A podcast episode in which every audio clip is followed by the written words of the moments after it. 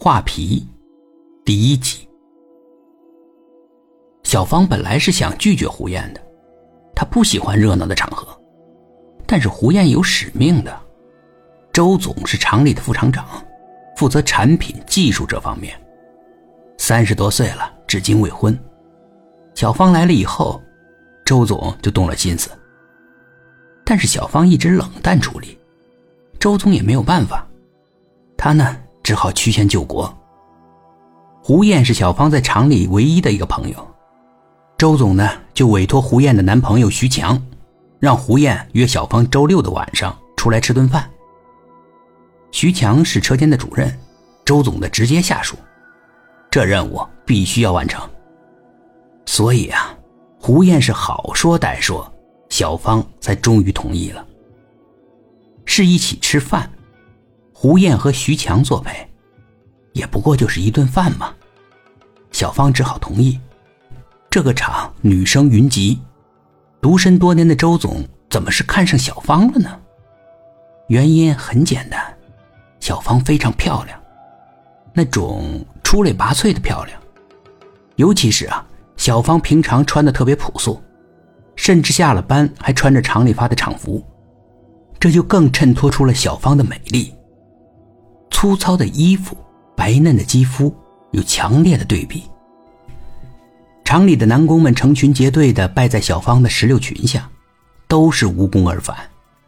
小芳语调平和，但是态度坚决，拒绝一切暧昧。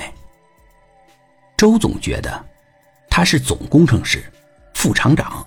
应该会被高看一眼，但一样被小芳冷处理了。周总不像是普通的工人，他想起了策略，他要通过小芳周围最亲近的人攻破小芳的防线。胡燕呢，就是小芳在这个厂里面唯一的一个朋友。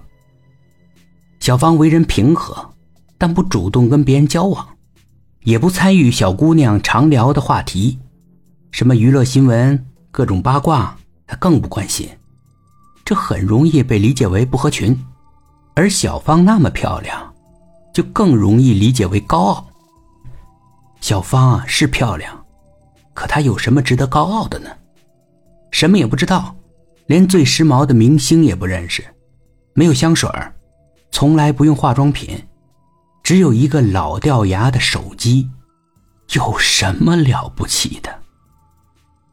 大家找她的老乡。深挖他的历史，发现他就是个孤儿，不知道自己的父母是谁。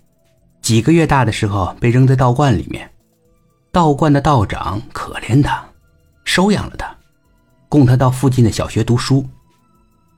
小学毕业以后，他就出来打工了。道观的都是男人，而小芳已经出脱为一个大姑娘，待在道观里啊也不合适。道长也希望她能出来，经历一下世间的生活。但他太无知了，关键是他这么无知，他竟然一点都不羞愧。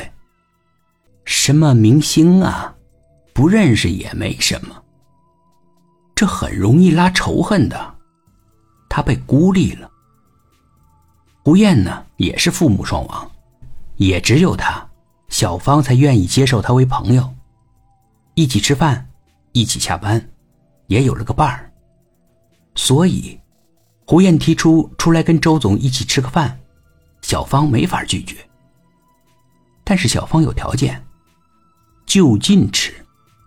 可厂区附近只不过是一些小烧烤，小芳无所谓。